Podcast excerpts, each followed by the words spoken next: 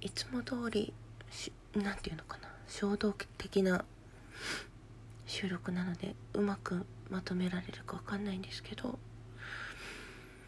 なんかねすごくいい話を聞いて一回寝そうになったんだけど間にその話を聞いて、うん、いろいろ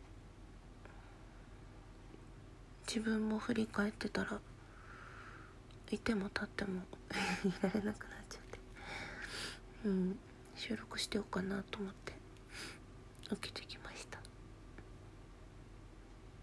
今日は今回は、えー、先生との話をしようかなと思います。自分がねお世話になった先生の方。今でも交流がある先生の中で一番自分がちっちゃい時に会ってるのは小学校2年生の時のね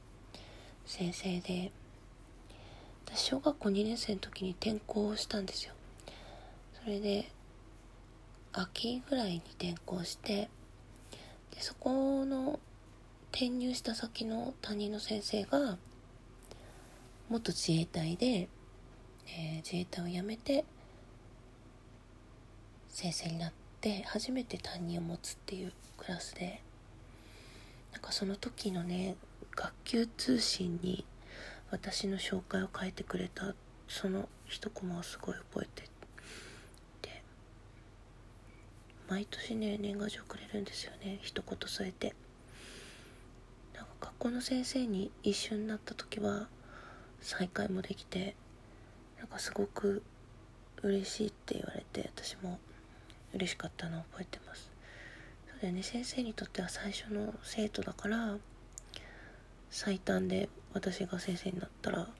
私が一番目の、教え子で最初に同じ仕事になった子供ってことだよね。うん。なんか結構生意気な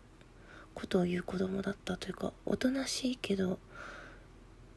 なんかちょっと変なこと言う子だったんですがよくしてもらったなと思います。あとね記憶に残ってるのはね3年生と4年生の時の先生でその先生はねすごく授業が面白くって先生が教室の扉を開けて黒板の前教卓のちょうど教室の中央に来るまでで歩いてきてで「はい」って今先生がここからここまで来ましたよねってそれを作文に書いてみてくださいってえー、って先生が入ってきたそれで終わりだよってみんな言ったんだけどこれ今まで一番長く書いた子で原稿用紙8枚書きましたって言われたらみんなが全員やる気が出て先生もう一回もう一回やってって右足から入ってきたとかどこ見てたとか 手に何持ってたとかこう枚数を多くしようと思って 先生を見てると最初は外側の動きだけ追うんですよ服は何を着てたとか何歩で入ってきたとか右足からどうのとかでもそれじゃね全然2枚3枚いくかいかないかぐらいでそこしてるうちにこう先生の内面を想像して書くんですよね。先生は今何を考えているんだろうかと。か私たちをこう困らせようと思ってニヤニヤしているに違いないとか。結局ね私頑張ったんだけど8枚にはいかなくって6枚ぐらいだったかな、まあ、とにかくねそういう普段思いつかないというか今まで見たことないなそういう授業。自分が先生になってまあ短い間だったけど見た中でも。すごく心に残ってる授業ですね。それもねその先生ともの就職した時一瞬会えてあの時の授業がすごく心に残ってるって言ったら嬉しそうにしてくれて私も嬉しかったですね。あれでかなり文字を書く文章を書く楽しさみたいなのは発想の膨らませ方？妄想の膨らませ方？は教えてもらった気がします。でその頃ちょうど小学校3年生の時からなんかおじいちゃんと一緒に NHK のテレビ見てたら絵が描きたくなって油絵を習いに行ってたんですよね。その先生とはもう受験するところから始まって就職して今もやり取りしてるんでもう本当長い付き合いというか第二のお母さんみたいな感じで。二十歳過ぎて一緒に飲みに行けるようになったりとかしてすごく可愛がってもらいましたね。初めての海外旅行もその師匠先生と一緒に同じ教室のお姉様方とイタリアに行って美術館三昧をしたのがすごく思い出深いです。でね私が何で学校の先生になろうと思ったのかっていうと中学校1年生から3年生までずっと同じ担任の先生だったんですよ。でその先生があの日本赤十字青少年赤十字っていうなんかそのボランティアの団体に加盟してくれて私がその中心になれってことで指名してもらってなんかね月に1回とか2回とかそのリーダー研修って言って他の中学校の子から子とか集まって研修やるんですよ。なんかボランティアとかそういう医療系のちょっとしたなんか講習受けたりとかこう人と人との心の垣根の崩し方とかね本当いろんな勉強させてもらってでそれを人の前で話すとかそういうのも積極的にどんどんやってけって言われてなんかねめちゃくちゃやっぱ思春期だし恥ずかしいし顔もすぐ赤くなるし震えも出るし嫌だなって思ったんですけど先生に相談したらそれは慣れだからって言うんでもうとにかくいっぱいそういう仕事っていうかな役割与えてもらったりなんかね副担任みたいな感じで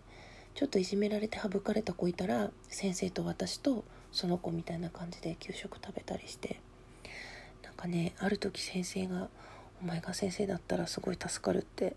ポソッと言ってくれてそれでなんかもうあっという間にその気になっちゃって。でうちは両親が離婚していたから市内の大学に行くんだったら市内の公立のみって言われたんで、まあ、教育代か医大しかなかったんで教育代ってことになったんですけど本当にねその先生は今も Facebook でつながってるんですけど自分の子供がねなかなか喋り出さなくて悩んじゃってた時もお前の娘なんだから喋んないわけねえだろって言ってくれて すごいね肩の荷を下ろしてくれる楽しい先生で。で自分がその先生になった時にその同僚の先生から「いや実はお前たちの年ってその1個上がすごく荒れてたので立て直しのためにその先生たちが集まってきてその生徒指導に優れた先生が集まってきて各先生のクラスで1人この子はっていうのを決めて3年間持ち上がりでそのクラスの中心みたいな感じで育てようっていうプロジェクトが後ろであったって言われてびっくりしましたね。すごくね嬉しかったですね。その誰かに選んでもらえるっていう体験を初めてしたというか父親がねいなかったんでなんかこうお父さんみたいな感じで、うん、役に立てる喜びというかそういうのをしたでその頃その頃というか中学校の部活って私 理系の部活だったんですけど環境科学部って言ってそれもなんか先生がすごい面白くって自分のうちに招待してくれたり自転車に乗ってあちこち行って野山のね草を覚えたりあとね葉っぱを取ってきてその表面積をマス目の細かいなんていうの方眼紙で表面積計算してどれだけ葉っぱが汚れを取るかとかなんか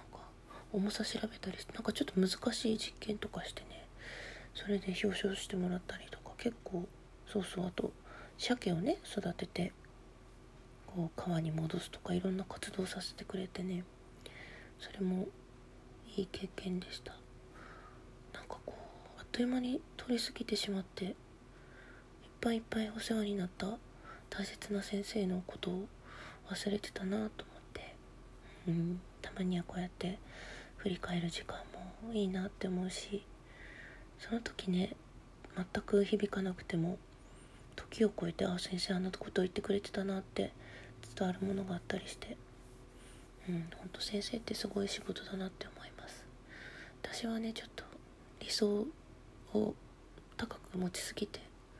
くじけちゃったけど。うん。今ね学校の先生やってるって配信の人も配信者の人もねトーカーの人もいるので話聞いててありがたいなすごいなって思って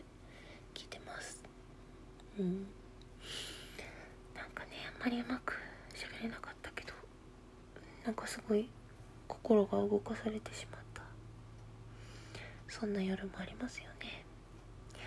あ結構こんないっぱいいっぱい喋ったの初めてかもしれない。最後までもし聞いてくださった